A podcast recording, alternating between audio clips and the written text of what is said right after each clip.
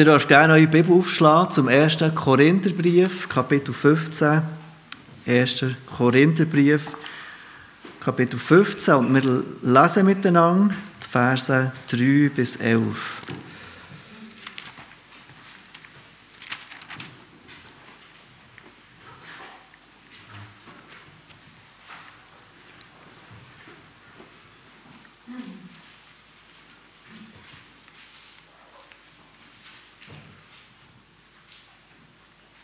Der Apostel Paulus schreibt die folgenden Worte an die Gemeinde in Korinth aus dem 1. Korinther 15 ab Vers 3 lese ich heute Morgen.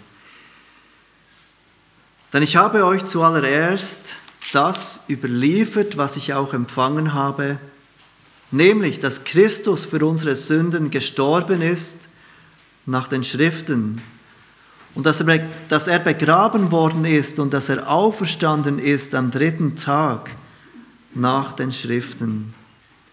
Und dass er dem Kephas erschienen ist nach den Zwölfen.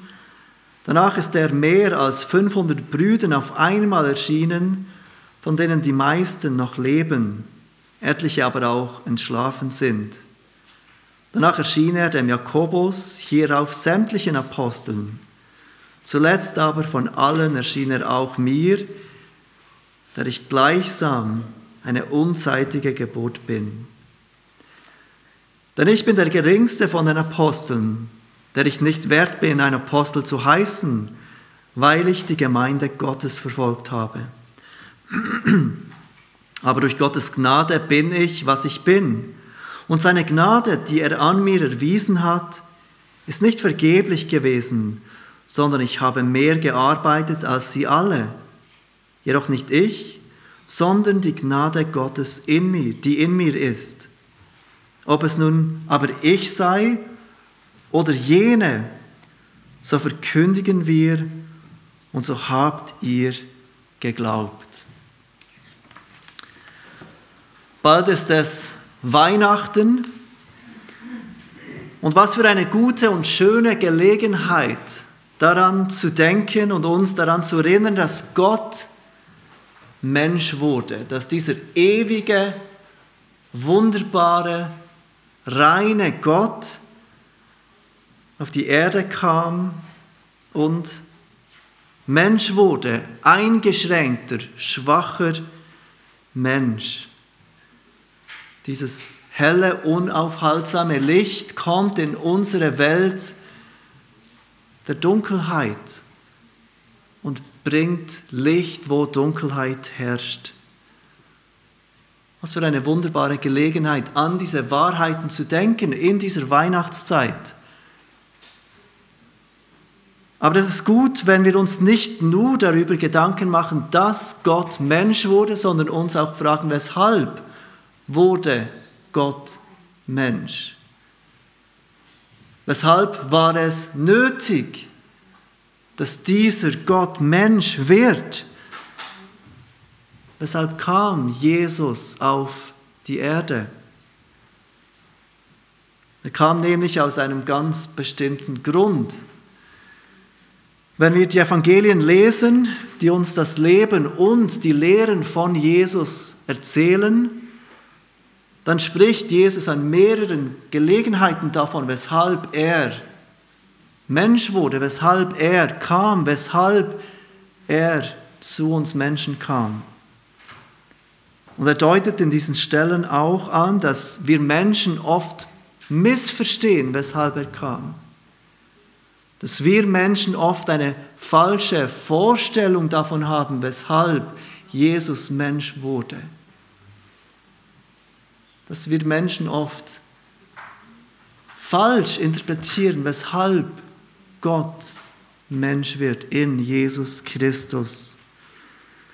In Matthäus 5, Vers 17 zum Beispiel, ihr müsst nicht dorthin, ich lese nur diesen Vers vor, sagt Jesus, ihr sollt nicht meinen, dass ich gekommen sei, um das Gesetz oder die Propheten aufzulösen. Ich bin nicht gekommen, um aufzulösen, sondern um zu erfüllen. Wir könnten versucht sein zu meinen, dass Jesus kam, damit wir endlich so leben können, wie wir auch immer wollen. Wir könnten versucht sein, das, was Jesus getan hat, so zu interpretieren, dass er das Gesetz erfüllt hat, das Gesetz gilt nicht mehr. Wir können jetzt endlich so leben, wie wir eigentlich schon immer leben wollten. Es gibt keine Regeln mehr, denn alles ist Gnade. Aber Jesus macht deutlich, er kam nicht, um das Gesetz aufzuheben, für ungültig zu erklären. Er kam, um es zu erfüllen. Er kam, um dieses gesamte Gesetz einzuhalten. Gehorsam zu seinem allen, was das Gesetz verlangt. Und Gott rechnet uns allen, die glauben, diese vollkommene Gerechtigkeit an, die aus dem Leben von Jesus resultiert. Oder Matthäus 10, Vers 34. Jesus sagt dort, ihr sollt nicht meinen, dass ich gekommen sei, Frieden auf die Erde zu bringen. Ich bin nicht gekommen, Frieden zu bringen, sondern das Schwert. Wieder könnten wir hier versucht sein und denken, Jesus kam, um Frieden auf die Erden zu bringen. Damit Frieden herrscht auf Erden, irdischen Frieden, damit wir Menschen es endlich gut haben miteinander und aufhören, uns einander zu verurteilen und zu bekriegen. Im Lukas-Evangelium lesen wir ja auch, wie die Engel kamen und ankündigten, dass Jesus geboren war und dann sangen sie, Herrlichkeit ist bei Gott in der Höhe und Frieden auf Erden kam Jesus, damit wir nach der goldenen Regel leben würden, damit endlich Frieden herrscht unter uns Menschen. Jesus sagt, ich bin nicht gekommen, um Frieden zu bringen, sondern das Schwert. Und er fährt weiter im Matthäus-Evangelium bei dieser Stelle, führt weiter aus, dass unsere Reaktion auf ihn Menschen entzweien wird. Jemand in einer Familie wird ihn annehmen. Er wird anerkennen, dass Jesus der rechtmäßige König ist, dass er unser Herr und Retter ist. Und jemand anderes in der gleichen Familie wird ihn ablehnen. Und da wird Entzweiung geschehen.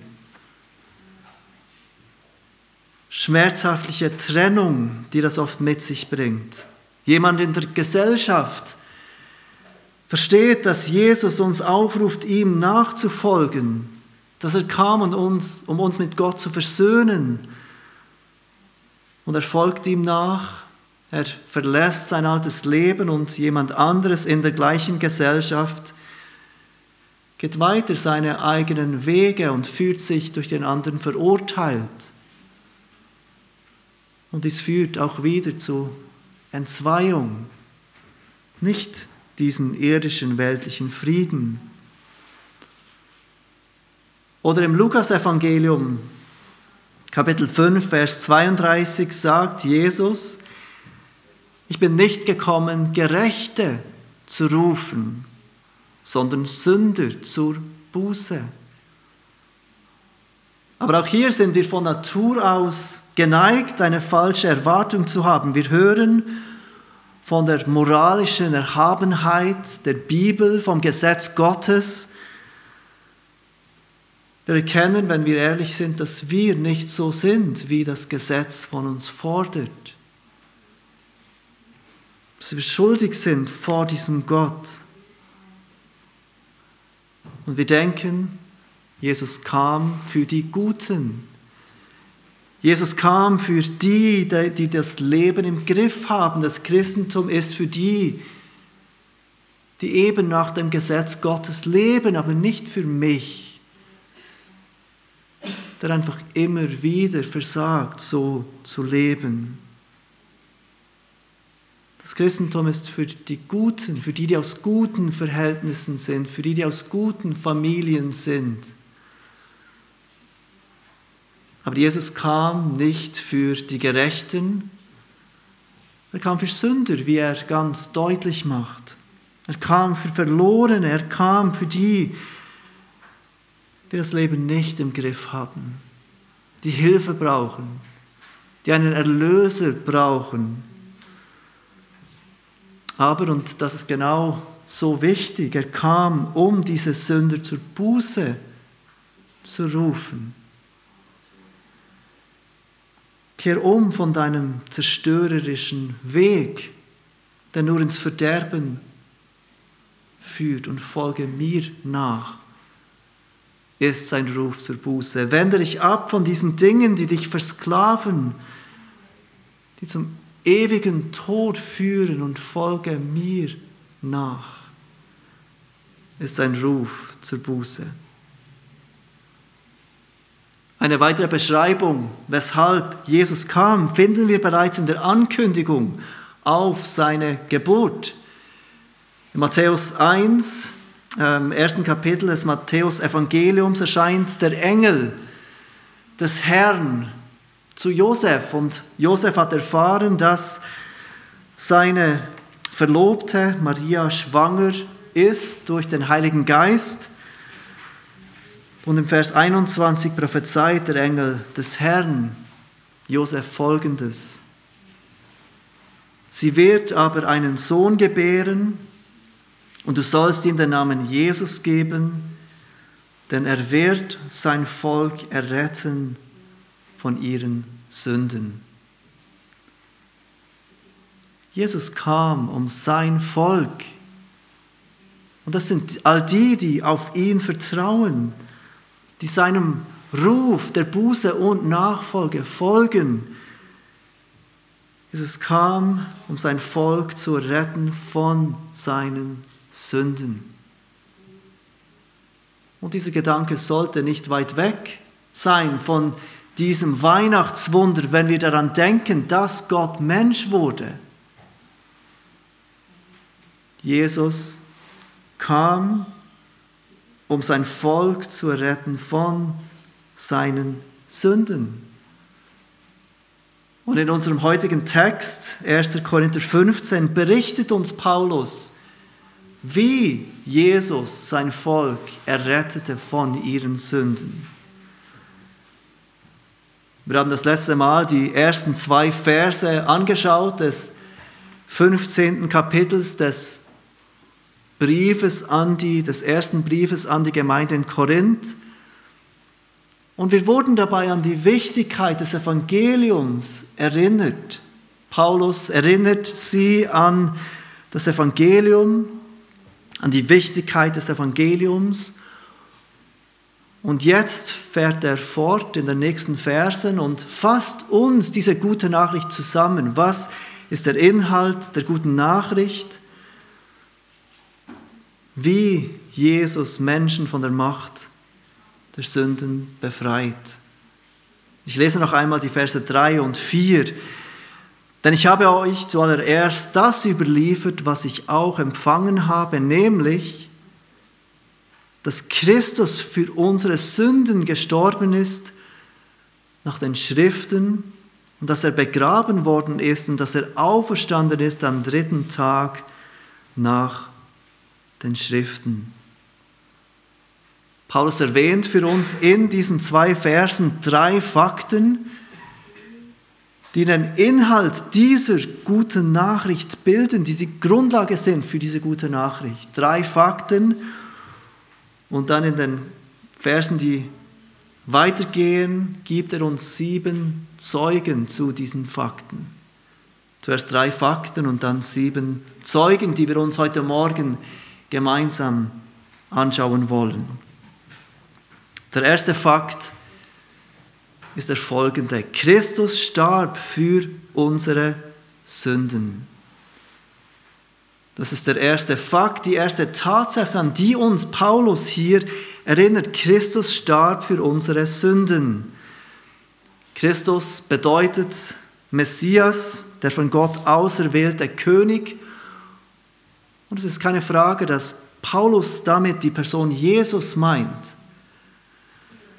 Er ist der von Gott auserwählte König, der gekommen ist in vollkommenem Gehorsam Gott gegenüber, aber von den Juden abgelehnt und getötet, von den Römern ans Kreuz geschlagen. Für Paulus ist es nicht nur ein Fakt, dass Christus starb, es ist auch ein Fakt, dass Christus starb für unsere Sünden.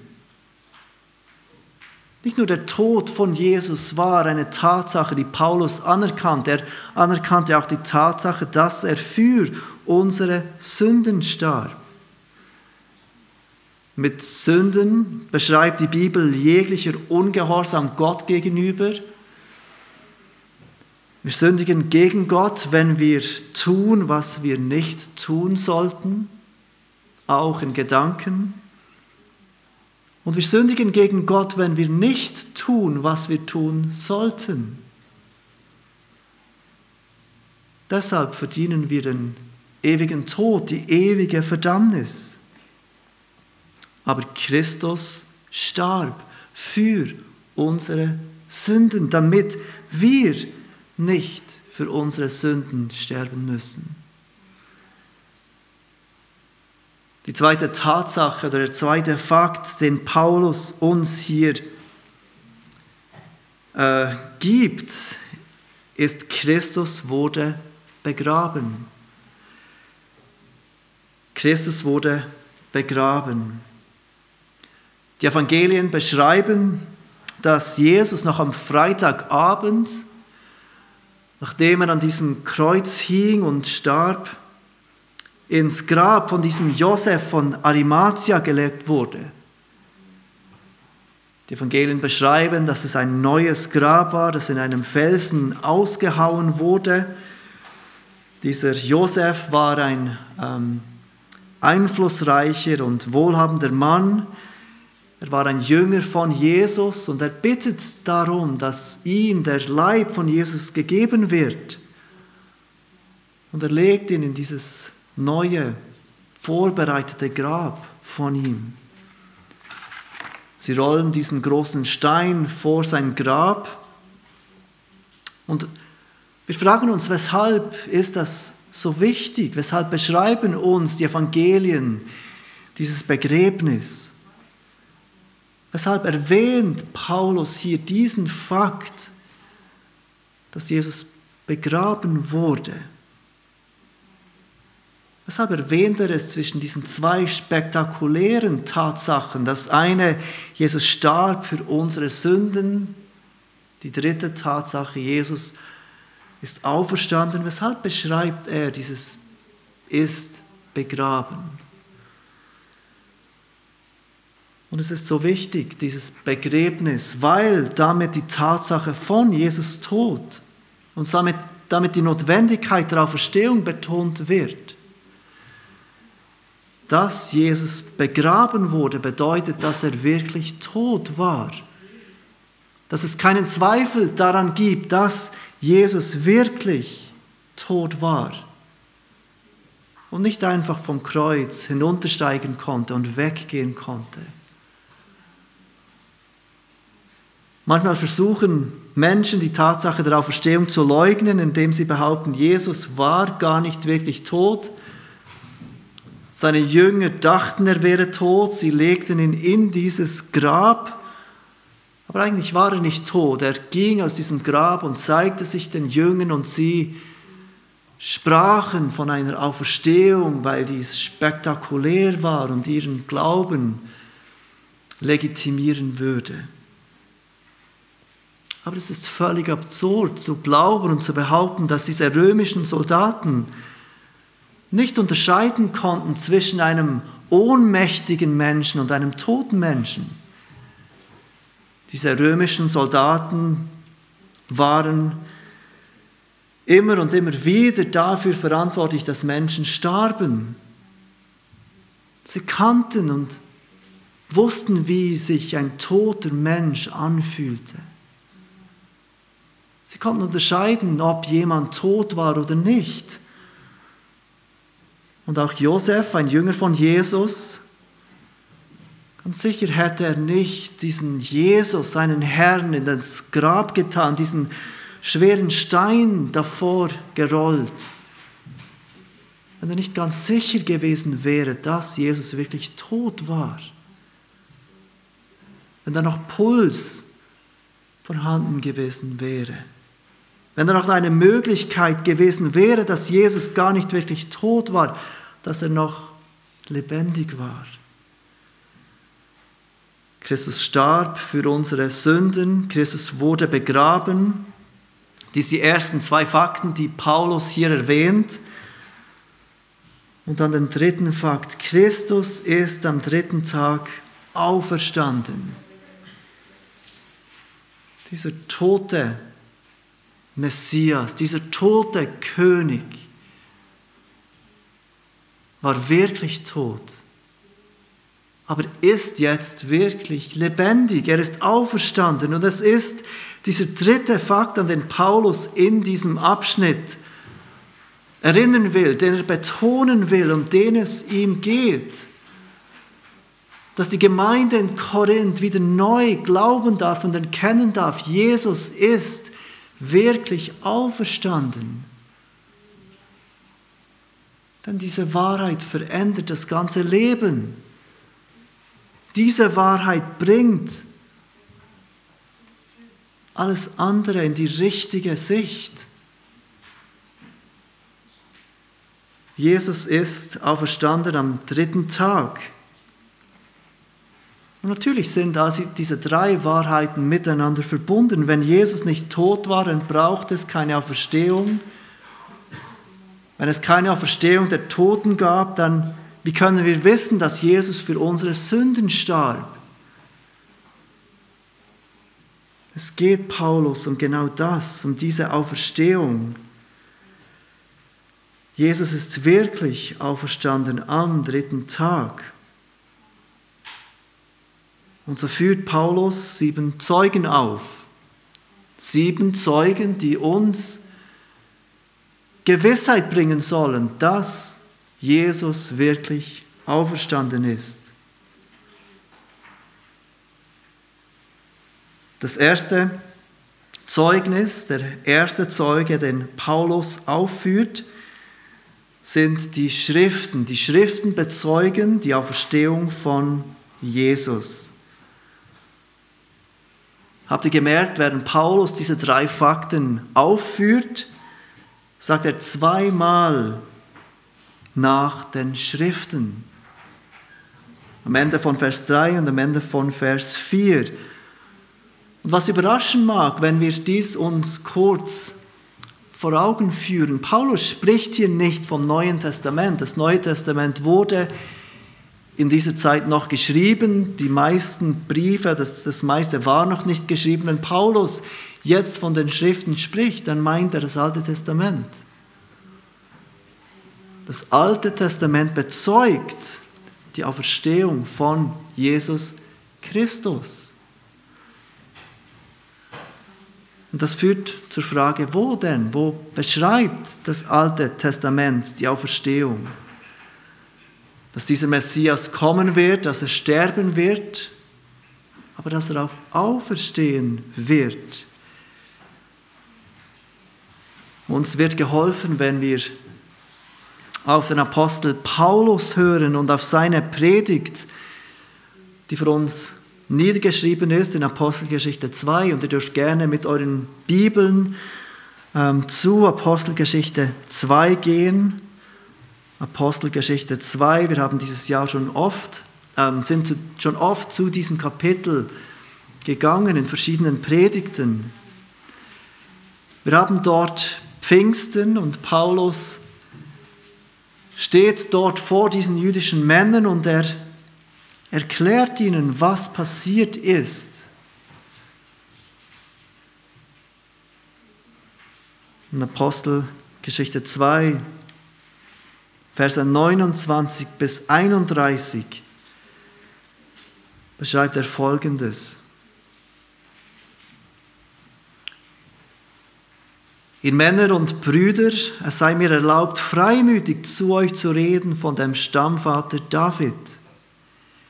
Er ist gestorben und begraben und sein Grab ist unter uns bis zu diesem Tag. Da er nun ein Prophet war und wusste, dass Gott ihm mit einem Eid verheißen hatte, dass er aus der Frucht seiner Lenden, dem Fleisch nach, den Christus erwecken werde, damit er auf seinem Thron sitze, hat er vorausschauend von der Auferstehung des Christus geredet, dass seine Seele nicht dem Totenreich preisgegeben worden ist und auch sein Fleisch die Verwesung nicht gesehen hat. Petrus bezieht sich dort auf Psalm 16. Psalm 16, geschrieben von David, den er hier einen Prophet nennt. Und wir lesen von dem in den Versen 8 bis 11 in Psalm 16, dass seine Seele nicht dem Totenreich preisgegeben wird und dass sein Fleisch die Verwesung nicht sehen wird. Der Apostel Petrus interpretiert dies für uns als Ankündigung, Prophezeiung auf diesen Christus, der auferstehen wird von den Toten. Auch in Jesaja 53 finden wir Hinweise auf die Auferstehung und ihr dürft gerne zu Jesaja 53 gehen. Dieser bekannte Abschnitt in der Bibel beschreibt uns so gut den stellvertretenden Tod von Jesus. Wie dieser Jesus unsere Sünden tragen wird, wie er leiden wird an unserer Stadt. Aber oft übersehen wir, dass es hier auch Hinweise gibt auf die Auferstehung. Vers 10 von Jesaja 53 steht, aber dem Herrn gefiel es, ihn zu zerschlagen, er ließ ihn leiden. Wenn er sein Leben zum Schuldopfer gegeben hat, so wird er Nachkommen sehen und seine Tage verlängern und das Vorhaben des Herrn wird ihn, wird in seiner Hand gelingen. Seht ihr, wie hier zuerst von seinem Tod gesprochen wird, wenn er sein Leben zum Schuldopfer gegeben hat? Aber dann wird davon ausgegangen, dass er doch noch am Leben ist. So wird er Nachkommen sehen und seine Tage verlängern. Dieser leidende Gottesknecht wird leiden, wird sterben aber er wird auferstehen. Oder Verse 11 und 12 von Jesaja 53. Nachdem seine Seele Mühsal erlitten hat, wird er seine Lust sehen und die Fülle haben. Durch seine Erkenntnis wird mein Knecht, der Gerechte, viele gerecht machen und ihre Sünden wird er tragen. Darum will ich ihm die vielen zum Anteil geben und er wird Starke zum Raub erhalten dafür, dass er seine Seele dem Tod preisgegeben hat und sich unter die Übeltäter zählen ließ und die Sünde vieler getragen und für die Übeltäter gebetet hat. Auch hier sehen wir wieder in der Mitte von Vers 12, dass er seine Seele dem Tod preisgegeben hat und sich unter die Übeltäter zählen ließ aber auch, Vers 11, er wird seine Lust sehen und die Fülle haben. Vers 12, darum will ich ihm die vielen zum Anteil geben. Dieser leidende Knecht stirbt, nimmt die Sünde des Volkes auf sich aber er wird leben. Er macht gerecht, er erhält Anteil, er wird Fülle haben. Er wird nicht im Tod bleiben. Er wird auferstehen. Die Schriften des Alten Testamentes bezeugen nicht nur den stellvertretenden Tod von Jesus, sondern auch seine Auferstehung, wenn wir nahe genug hinschauen. Der zweite Zeuge, den Paulus für uns aufführt, ist der Apostel Petrus. Der Apostel Petrus bezeugt die Auferstehung von Jesus. Als zweites erwähnt Paulus Kephas. Kephas ist der Apostel Petrus. Er wird auch Simon genannt. In den Evangelien Simon Petrus. Er war es, der Jesus nach der Gefangennahme dreimal verleugnete. Und er war es, der kaum wie ein anderer wissen musste, dass Jesus ihm vergibt, nachdem er so versagt hat. Und so ist es keine Überraschung, dass er offenbar der ist, dem Jesus erschien vor allen anderen, der Apostel. Der dritte Zeuge, den Paulus aufführt, sind die zwölf. Die zwölf bezeugen die Auferstehung von Jesus. Paulus erwähnt die zwölf und wir wissen eigentlich, dass es gar nicht mehr zwölf waren. Judas war nicht mehr dabei, es waren nur noch elf. Aber wir wissen dadurch, dass die zwölf eine Bezeichnung war für diese zwölf Apostel. Und das bedeutet, dass damit nicht notwendigerweise alle zwölf gemeint waren oder alle elf zu dieser Zeit, dass Jesus oder dass Paulus hier vielleicht davon spricht, dass Jesus ein paar der zwölf begegnet ist, ein paar der Apostel begegnet ist, die diese, diesen, diese zwölf repräsentierten. Aber auch ihnen erschien der Auferstandene. Und sie gaben Zeugnis davon. Als viertens erwähnte er 500 Brüder, die bezeugen, dass Jesus auferstanden ist. Danach ist er mehr als 500 Brüdern auf einmal erschienen, von denen die meisten noch leben, etliche aber auch entschlafen sind, sagt Paulus im Vers 6 von 1. Korinther 15.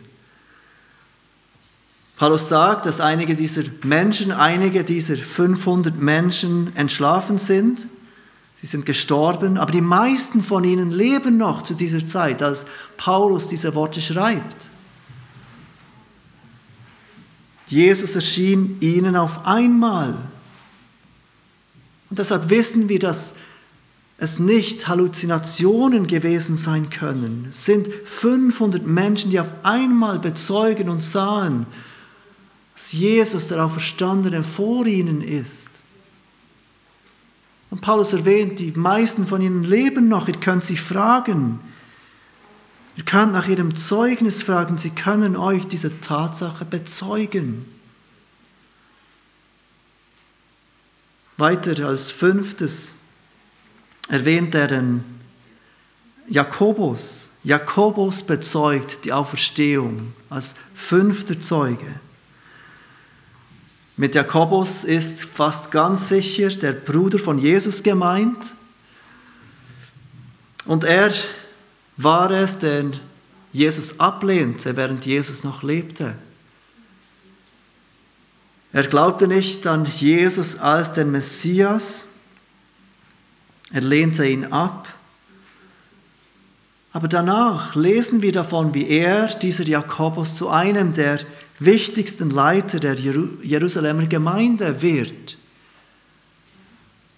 Er ist der, der der Jakobusbrief schreibt. Er ist eine wichtige Figur im Neuen Testament, in der Gemeinde des Neuen Testaments. Obwohl er Jesus ablehnte, während Jesus lebte. Und wir wissen nicht, wann genau er seine Meinung über Jesus änderte. Es wird uns nicht beschrieben, wann er sich Jesus im Vertrauen zuwendete. Aber es ist sehr gut möglich, dass es wegen der Auferstehung war, weil Jesus ihm begegnete nach seiner Auferstehung. Und dieser Bruder, dieser leibliche Bruder anerkennen musste, du bist wirklich der Christus. Als sechster Zeuge beschreibt Paulus sämtliche Apostel, denen der Auferstandene begegnet ist und die bezeugen, dass Jesus auferstanden ist. Wenn er mit den zwölf, also die, die, die, dritten Zeugen, nur ein paar der Apostel gemeint hat, dann meint er hier damit die restlichen der zwölf, die restlichen, die die Apostel waren. Aber das Wort Apostel beschreibt auch ganz einfach Gesandte, Beauftragte. Es kann auch sein, dass er hier noch weitere Menschen meint, die Jünger waren von Jesus und die ausgesandt wurden, die gute Nachricht zu predigen, Gemeinden zu gründen. Auch sie bezeugen, dass Jesus auferstanden ist.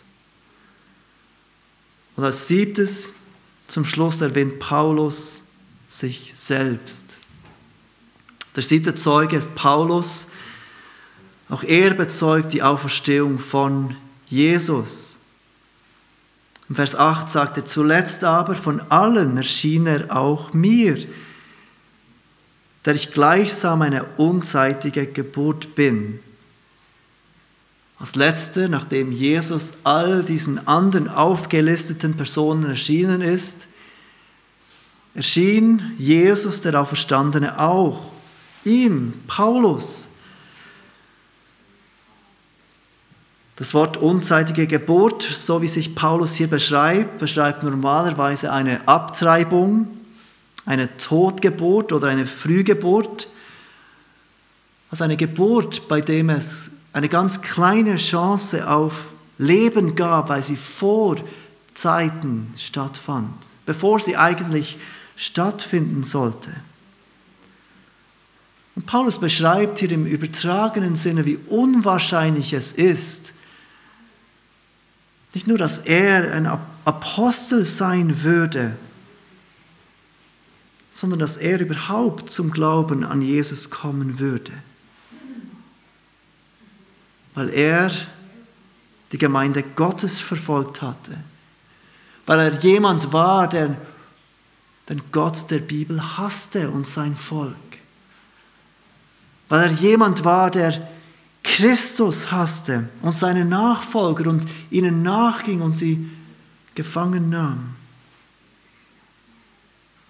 Aber er anerkannte Gottes Gnade darin, auch wenn es so unwahrscheinlich war, dass er nicht nur gerettet werden würde, sondern als Apostel eingesetzt und ausgesandt werden würde. Er erkennt Gottes unglaubliche Gnade darin. Und diese Tatsache der Auferstehung zeigt sich in seinem Lebenswandel, wie er es weiter beschreibt im Vers 10. Aber durch Gottes Gnade bin ich, was ich bin, und seine Gnade, die er an mir erwiesen hat, ist nicht vergeblich gewesen, sondern ich habe mehr gearbeitet als sie alle, jedoch nicht ich, sondern die Gnade Gottes, die mit mir ist. Die Kraft der Auferstehung, für die, Peter, für die Paulus sein Zeugnis ist, zeigt sich in diesem veränderten Leben, das Paulus lebt.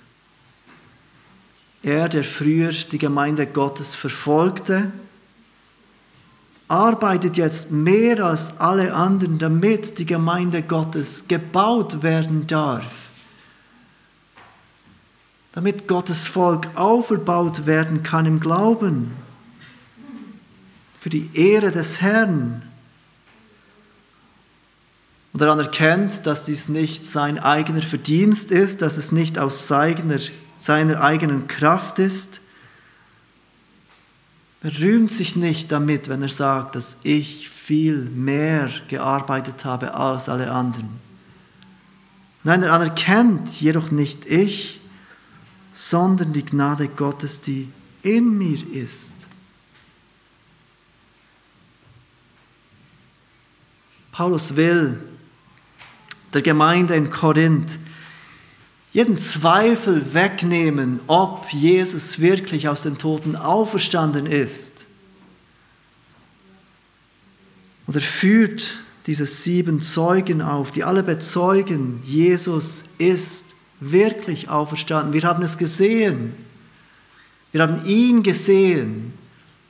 Es ist eine Tatsache, auf die ihr euer Leben bauen könnt. Und all diese Zeugen bekennen gemeinsam, Jesus ist auferstanden. Und sie tun das, ohne dadurch irgendeinen Vorteil zu haben. Die Leute damals wurden nicht reich, weil sie dies predigten und verkündigten. Sie machten sich nicht beliebt in der Gesellschaft. Sie konnten sich keine große Anhängerschaft äh, aufbauen. Für viele bedeutete dieses Bekenntnis, dass Jesus auferstanden ist, Tod, Entzweiung in Familie, in Gesellschaft. Das bedeutete Verfolgung. Es brachte ein unbequemes Leben mit sich. Sie hatten keinen Vorteil davon, dass sie bezeugen würden. Wir haben diesen Jesus gesehen und erlebt. Aber sie bezeugen es dennoch.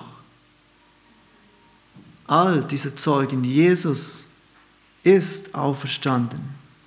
Wir haben ihn gesehen, Jesus lebt. Wenn wir uns einen Gerichtsprozess vorstellen würden, und wir hätten all diese Zeugen, die hier aufgelistet sind, das ist etwas Schriftliches, da ist dieser Petrus, das sind die anderen Apostel, das sind diese 500 Menschen. All diese Leute bezeugen das Gleiche. Wir haben diesen Jesus gesehen und er ist auferstanden. Es ist kaum vorstellbar, dass ihr gemeinsames Zeugnis nicht als vollkommen glaubwürdig angenommen werden würde. Gerichtsprozesse werden oft entschieden mit viel weniger Zeugen. Und sie alle bezeugen, dass Jesus auferstanden ist, dass er ihnen erschienen ist. Ihr gemeinsames Zeugnis würde ganz sicher als vertrauenswürdig angenommen werden und anerkannt werden. Außer man schließt von Anfang an aus, dass es eine Auferstehung nicht geben kann. Dass Jesus gar nicht auferstehen konnte, weil es so etwas nicht gibt. Aber das Zeugnis dieser Zeugen ist deutlich, Jesus ist auferstanden. Und somit dürfen wir Gewissheit haben, dass er auch für unsere Sünden gestorben ist. Dass er jedem vergeben kann, der zu ihm kommt. In Reue über seine Sünde und im Glauben auf sein Werk am Kreuz. Lass uns zum Schluss kurz darüber nachdenken, wen Paulus hier mit Namen auflistet, wer diese Personen sind, die Paulus hier mit Namen auflistet, die bezeugen, dass Jesus auferstanden ist. Es sind drei Namen, die er erwähnt. Petrus, Jakobus und Paulus. Petrus war der, der Jesus dreimal verleugnete. Er war der Versager. Er war der, der untreu war.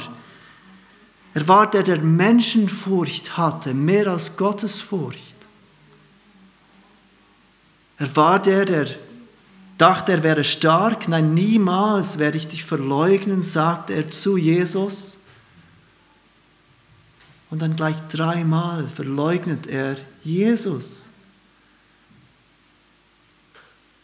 Und trotzdem wird ihm Gottes Gnade geschenkt.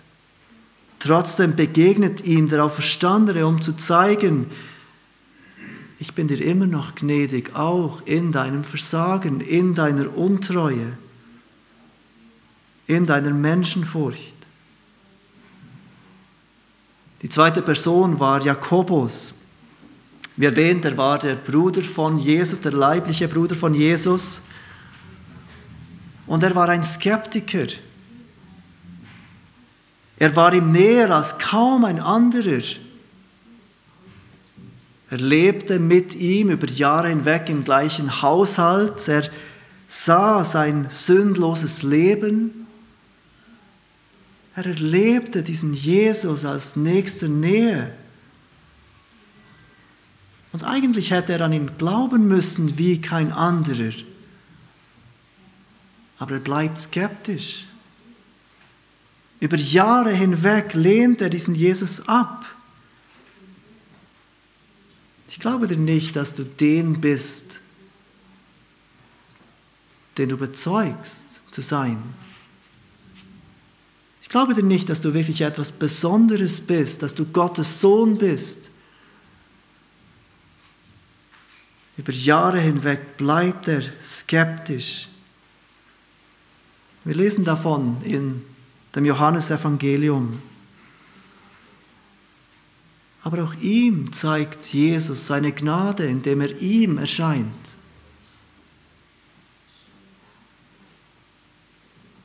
Der dritte ist Paulus, dieser große Sünder, ein selbstgerechter Pharisäer, der denkt, was ich tue, wird mich erretten, ich bin ein guter Mensch, ich halte Gottes Gesetz ein und der diese Christen verfolgt, der verantwortlich ist, dass sie eingesperrt werden und getötet werden. Aber auch ihm offenbart sich Jesus, der Auferstandene. Auch ihm zeigt Jesus, dass er ihm Gnade schenkt. Trotz seiner Selbstgerechtigkeit, trotz seiner großen Sünde.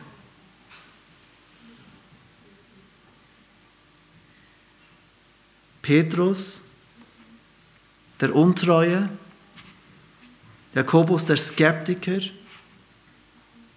und Paulus, der große Sünder, voller Selbstgerechtigkeit, sie alle erhalten Gottes Gnade, indem sich Jesus ihnen offenbart. Und, liebe Geschwister, sind sie nicht stellvertretend für uns alle?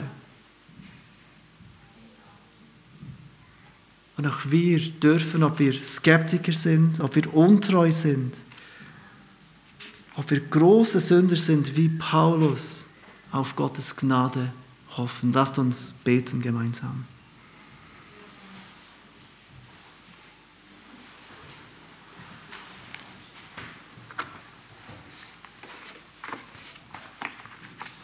Vater, wir danken dir, dass wir diese Weihnachten und in dieser Weihnachtszeit wieder erneut ganz bewusst daran denken dürfen, dass du deinen Sohn gesandt hast. Jesus, der kam, um sein Volk zu retten von ihren Sünden. Und wir danken dir, dass dein Wort bezeugt, dass Jesus nicht im Tod blieb, sondern lebt weil er siegreich auferstanden ist. Und wir möchten dich bitten, dass du uns hilfst, ganz darauf zu vertrauen und unser Leben darauf zu bauen, auf diese wunderbare Wahrheit, dass es eine Auferstehung gibt und dass es dadurch Vergebung gibt von unserer Schuld mit dir. Vater, wir danken dir für dieses Vorrecht, dass wir mit dir versöhnt sein dürfen. Und wir bitten dich, Herr, dass du uns hilfst, dass dieses Bewusstsein und die Auferstehung auch in dieser Weihnachtszeit in unseren Gesprächen ist, in unseren Herzen ist und sich in unseren Taten in einem veränderten Leben zeigt. Und all das beten wir dich im Namen von diesem auferstandenen Jesus. Amen.